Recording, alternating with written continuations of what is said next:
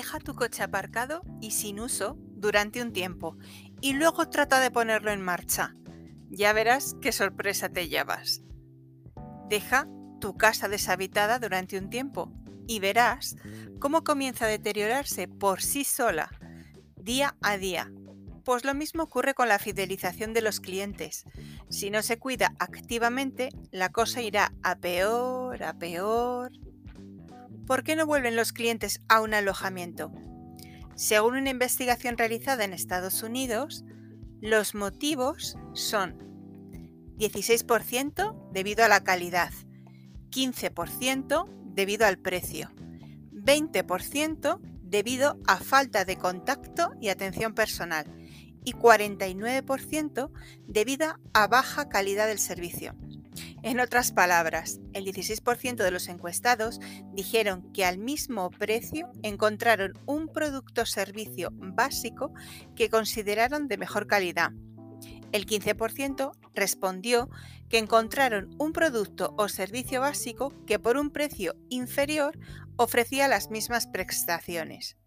El 20% se quejó de la ausencia de un contacto y atención personal adecuado y el 49% indicó que el contacto con el personal del servicio era de ínfima calidad.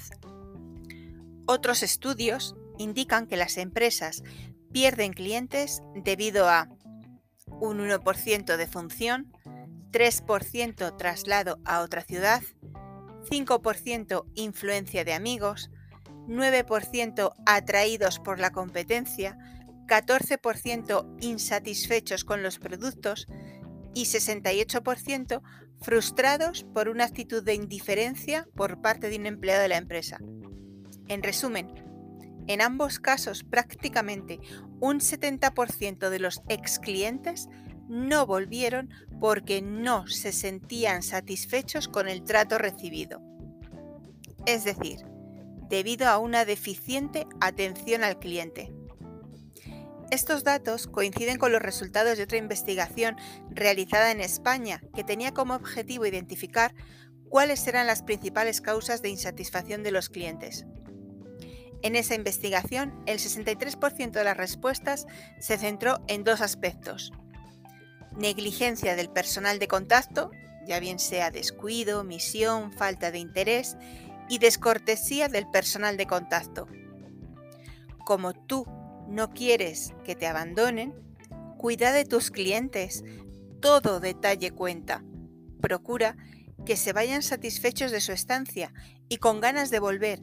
Y gracias a que lo habrán pasado bien, lo comentarán con amigos, familiares, compañeros de trabajo y conseguirás nuevos clientes.